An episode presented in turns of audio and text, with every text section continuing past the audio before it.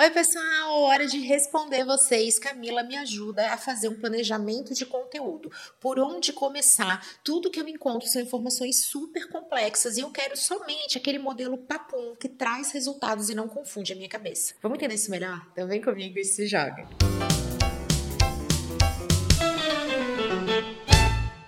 Adoro o enfoque desse conteúdo que começa por aqui, justamente porque ele tem como principal objetivo tirar a complexidade do planejamento de conteúdo. Conteúdo é matéria-prima do nosso marketing. Tudo é sobre conteúdo. Nós somos o conteúdo que nós geramos. Justamente por isso que é um assunto super complexo, cheio de variáveis. E aí quando a gente começa a planejar, falar, OK, o que vou publicar? Como vou publicar? Como organizo tudo isso? Começa a fazer confusão na nossa cabeça. Eu já tenho conteúdos inteiramente dedicados ao planejamento, com etapas muito mais estratégicas e até com aquelas perguntas que vocês vão ver aqui ao longo desse conteúdo, que elas fazem toda a diferença quando são respondidas, mas que muitas vezes vocês não estão preparados para incluir tudo isso no plano. E aí acabam confusos, desmotivados e simplesmente jogam tudo para cima e falam: "Quer saber? Eu vou lá ver o que, que o fulano publicou e vou fazer igual que assim eu consigo fazer". Calma, que tem um caminho estratégico que garante resultados e que não é tão difícil assim de colocar em prática. Em linhas gerais, você precisa ter objetivos quando está traçando um plano de conteúdo. Já vou de largada aqui falar os três mais comuns e que sim, você pode ter os três num só plano, mas é importante ter clareza das diferenças. O primeiro objetivo é divulgar o seu trabalho, o seu produto, o seu serviço através do conteúdo que você gera. O segundo objetivo é fazer relacionamento com seus clientes, potenciais clientes, aqueles curiosos que um dia podem se tornar seus clientes que estão por ali nos ambientes digitais digitais, nas plataformas digitais. E um exemplo maravilhoso são as próprias redes. O terceiro objetivo é gerar vendas, aquela coisa bem direta. Olha, eu estou presente no Instagram porque as pessoas veem as minhas publicações, elas entendem o que eu faço, o que eu vendo e ali elas tomam a decisão de comprar. Quem sabe o que quer também tem mais facilidade em medir os resultados. Muitas vezes vocês estão em busca de divulgação do trabalho de vocês, dos produtos, dos serviços, e vocês reclamam que não tem vendas. Só que olha só, uma coisa é divulgar, é fazer com que as pessoas saibam que você existe. Outra coisa é vender. E aí, isso são etapas diferentes desse planejamento. Então, separe tudo, porque assim você entende o que medir e você para de achar que é a divulgação que vai trazer a venda num passo assim tão óbvio, tão direto. E a verdade é que nós temos uma jornada de compra envolvida. As pessoas primeiro precisam descobrir que você existe, aí elas precisam confiar em você e aí elas vão tomar a decisão de comprar. Vocês também acabam confundindo essa questão do objetivo porque vocês querem muito alcance alcance, vocês querem muitos comentários. Isso são métricas do momento da visibilidade, da gente ser descoberto, de mais pessoas chegarem ao nosso conteúdo. E aí vocês não dão atenção à etapa da autoridade, que é mostrar que você sabe, que você é confiável, que seus clientes são satisfeitos, que é aquilo que faz as pessoas comprarem. Um cliente para comprar de você, ele precisa confiar em você. Então a gente tem essas duas etapas envolvidas, a visibilidade, que é onde entra até o algoritmo para mais pessoas verem o nosso conteúdo, a gente chegar com a nossa mensagem num número muito maior de pessoas mas também tem a etapa do fechamento, da confiança, da autoridade, que aí não adianta dançar. Dançar é bom para chamar atenção. A mais como você de repente não é um profissional da área da dança, o ideal é que você consiga mostrar os seus diferenciais, aquilo que você faz e os resultados que você gera. E tudo isso, gente, depende do nosso público-alvo, que também pode ser chamado de personas. Não é a mesma coisa, mas quando a gente fala a respeito de planejamento de conteúdo, a palavra persona, ela é uma metodologia muito consagrada sagrada para delimitar o nosso público. Eu tenho um conteúdo inteiramente dedicado a isso, recomendo que você procure, porque ele vai facilitar muito mais o seu entendimento nesse modelo de planejamento de conteúdo papo. Assim como a nossa segunda etapa, que é o monitoramento do seu mercado, dos influencers que são relevantes no seu nicho, dos seus principais concorrentes, daquelas marcas que não são suas concorrentes, mas são verdadeiras inspirações. Por que, que existe essa etapa aqui? Justamente para que você entenda o que as pessoas estão fazendo, entenda o que dá certo, o que não dá certo certo e possa fazer algo sob medida para sua realidade. Não é para você sair copiando ou até muitas vezes planejar um monte de coisa e se frustrar porque o seu concorrente está fazendo algo muito parecido e vai parecer que você copiou. Olha como é que é importante colocar esse momento aqui. Você olha para o mercado, já vem com mais inspiração, já começa a notar as coisas que estão acontecendo e aí os próximos passos são muito mais fáceis. Aqui mais um momento que deixa vocês com medo, achando que tudo é enrolation, que tudo tá muito complicado, mas é a hora de falar do jeito de ser da sua marca, da sua empresa. Muitos de vocês não têm a menor ideia do que é isso. Vocês falam assim: meu Deus, eu não tenho um jeito de ser, é o meu jeito, como é que é isso? Mas eu tenho sócios.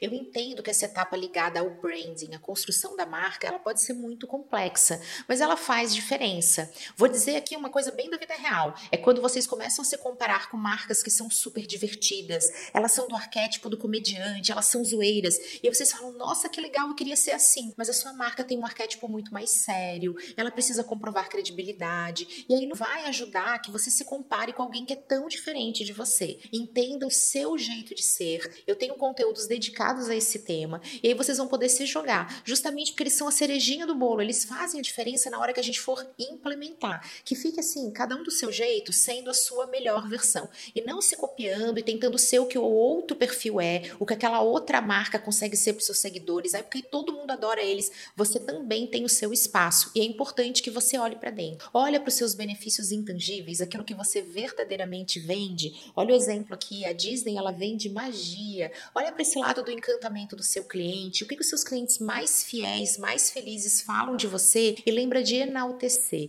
É aquele momento do óbvio que precisa ser dito, justamente porque ele não vai ser escancarado assim, uma publicação. Eu sou demais. Ele vai aparecer em tudo que você fala, em tudo que você faz e você vai reforçando. A todo tempo vai lembrando o seu seguidor, quem está ali consumindo seu conteúdo, desses seus diferenciais. Não precisa fazer um post, meus diferenciais. E justamente trazer isso na sutileza, nas entrelinhas de tudo que você publicar. Ai meu Deus, mas vamos aqui para a vida real, para o momento papum que eu prometi, né? Tentei ser breve, mas preciso falar desses recados paroquiais, desses detalhes que não são tão detalhes assim, fazem toda a diferença. Mas agora é hora de se jogar. Justamente porque agora é a hora do match de milhões, aquela união que faz toda a diferença para o planejamento de conteúdo e que quando você já tem essas etapas anteriores bem entendidas, é papum de fazer, que é você buscar um calendário interno da sua empresa, de tudo que vai rolar para o próximo ano, ou pelo menos uma estimativa, e unir isso a um calendário do varejo, de datas especiais, para que você consiga ter ideias infinitas do que publicar. Vamos começar aqui pelo calendário interno. O que, que você precisa ter clareza? Em que momentos você vai lançar novos produtos ou serviços? Em que momento você vai tirar férias ou a sua equipe não vai estar presente? Quais são momentos de uma nova coleção? Aqui vai variar conforme o seu negócio. Muitos de vocês vão dizer assim, Camila, meu negócio vai assim, ó, normal. Ele não para em nenhum momento, ele não tem grandes variações. Outros vão dizer assim: nossa, a gente tem coleção de verão, a gente tem coleção de inverno. Tem esse período aqui que eu me dedico a estudar e aí eu não estou presente, eu sou uma prestadora de serviço e nesse momento aqui eu passo o mês inteiro off. Gente, cada caso vai ser um caso.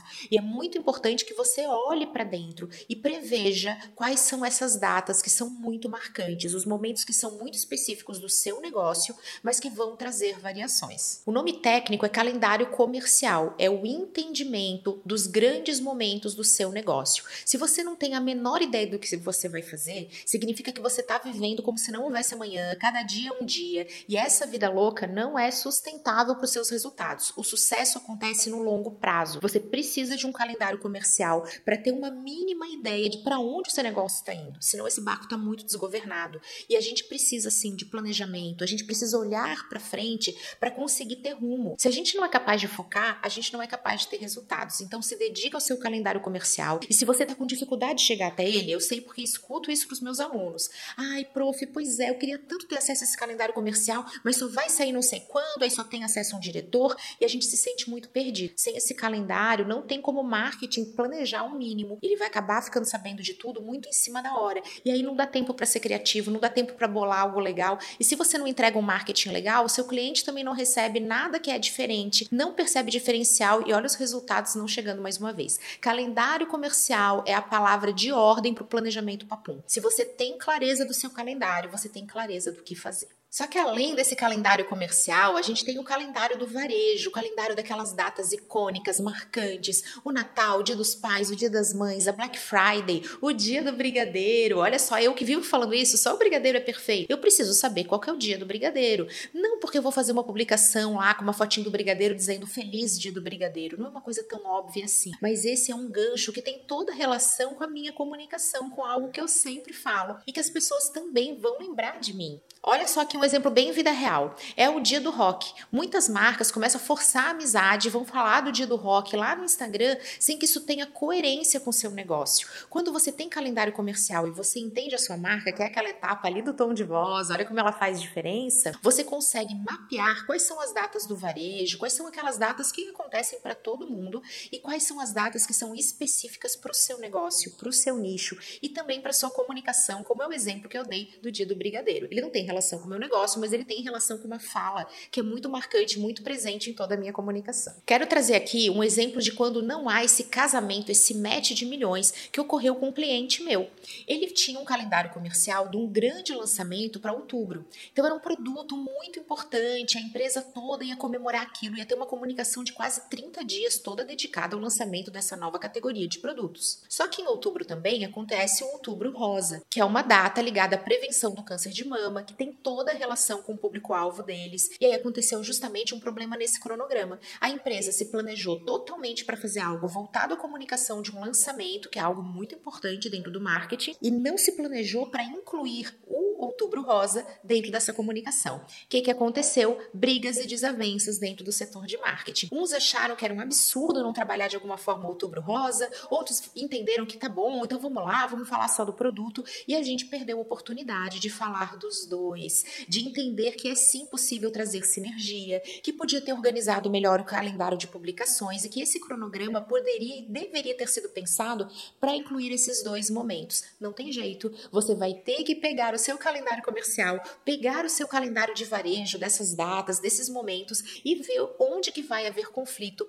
para que você possa mapear e criar sinergia. Em vez de ficar brigando pelas datas, cria onde que pode unir, onde que a gente vai separar, onde que a gente vai escolher e faz isso com antecedência. Porque quando uma equipe de marketing recebe uma demanda ali para ontem, ela não vai conseguir entregar o melhor possível. E quando você justamente se antecipa a esses dois calendários, um que é para fora da empresa, que é esse calendário de varejo, e um que é para dentro da empresa, que é o calendário comercial, você também é capaz de ser muito mais criativo e selecionado selecionar melhor as suas batalhas. Você escolhe que batalhas você vai lutar. Você entende, olha só, o dia do brigadeiro, ele não é tão relevante para o negócio, mas a Camila vive falando que perfeito só o brigadeiro, isso reflete o posicionamento dela. Então é importante que a gente trabalhe. Ah, mas aqui vai haver o lançamento de uma nova turma dos cursos da Camila. Então como que a gente pode usar o dia do brigadeiro para falar a respeito dessa nova turma? E aí, gente, é sucesso. O calendário, o cronograma, que é essa próxima etapa, ele flui. E a gente deixa de trazer essa comunicação que é óbvia, que é aquela comunicação pasteurizada, que não tem nenhuma relevância para ninguém, que ai, feliz dia do brigadeiro, isso não diz nada para o seu negócio, não gera resultado, para a gente unir isso. A gente traz o calendário comercial, de pano de fundo traz o brigadeiro, e aí a magia acontece e a gente começa a ser muito relevante e a nossa audiência passa a amar o nosso conteúdo. É bem assim que acontece na vida real. Para evitar essa verdadeira insanidade, que é querer ter tudo mapeado para o ano inteiro, não vai rolar. O ideal é que você quebre o seu planejamento de mês mês. E aí, de semana a semana, você vai ter uma clareza desse grande calendário, então você já sabe, opa, outubro vai acontecer isso, em julho vai acontecer aquilo, e aí você vai quebrando de mês a mês. E dentro do mês você vai ter as semanas para produzir conteúdo, para trazer esses enfoques, para saber o que enaltecer. Como você já olhou o seu calendário comercial, você já conhece as categorias dos produtos, a categoria dos serviços, você já olhou para o mercado, então você conhece essa sazonalidade e você vai encaixando isso dentro de um calendário, desse crono, que é o apelido que a gente dá para cronograma, para olhar de semana em semana, do mês a mês, dentro dessa grande fotografia que você tirou do seu ano inteiro. Já vou aqui de largada responder vocês. Cami, precisa falar do ano inteiro? Não precisa, gente. Pode ser de seis em seis meses. Mas você precisa de alguma forma dar um passo para trás. Precisa olhar esse todo. E é muito normal que aconteça um planejamento ou semestral ou anual. E aí sim você vai quebrar em seis meses, e esses seis meses você vai quebrar em semanas, e você precisa ter as suas publicações organizadas, já mapeadas pelo menos de semana em semana. Ai, Camila, mas eu tenho isso mapeado, mas estou produzindo de amanhã hoje. Tudo bem, se isso está funcionando para você, significa que o seu planejamento está coerente com a sua ação. Cuidado, que esse é um erro bem comum. É você começar a querer planejar as coisas para três meses e só ser capaz de executar de um dia para o outro. Então você não precisa de tanta antecedência. Olha para o todo, tenha clareza e comece a diferenciar e encaixar a sua execução. O planejamento precisa caminhar junto com aquilo que é executado. e não o planejamento ser um mundo ideal que nunca vai acontecer ali na prática. Gosto muito da ideia de ter um mês planejado e a semana já programada de publicações, porque assim você se prepara também para aqueles imprevistos. Você ficou doente? Calma, já tem ali os posts da semana tudo planejado, tudo organizado para você poder tirar férias, para você poder viver imprevistos, para quando surgir aquela demanda urgente, você não precisar surtar. Isso porque aquilo que é garantido já está lá e o imprevisto encaixa com muito mais facilidade. Gente, quando o assunto é planejamento, eu poderia gerar conteúdos de horas e horas, uma verdadeira série no Camiflix. Por isso eu quero ver vocês. Me contem quais são as dúvidas mais frequentes, quais são as maiores dificuldades, porque eu adoro produzir conteúdo sob medida para o que vocês precisam. Um super beijo, até a próxima!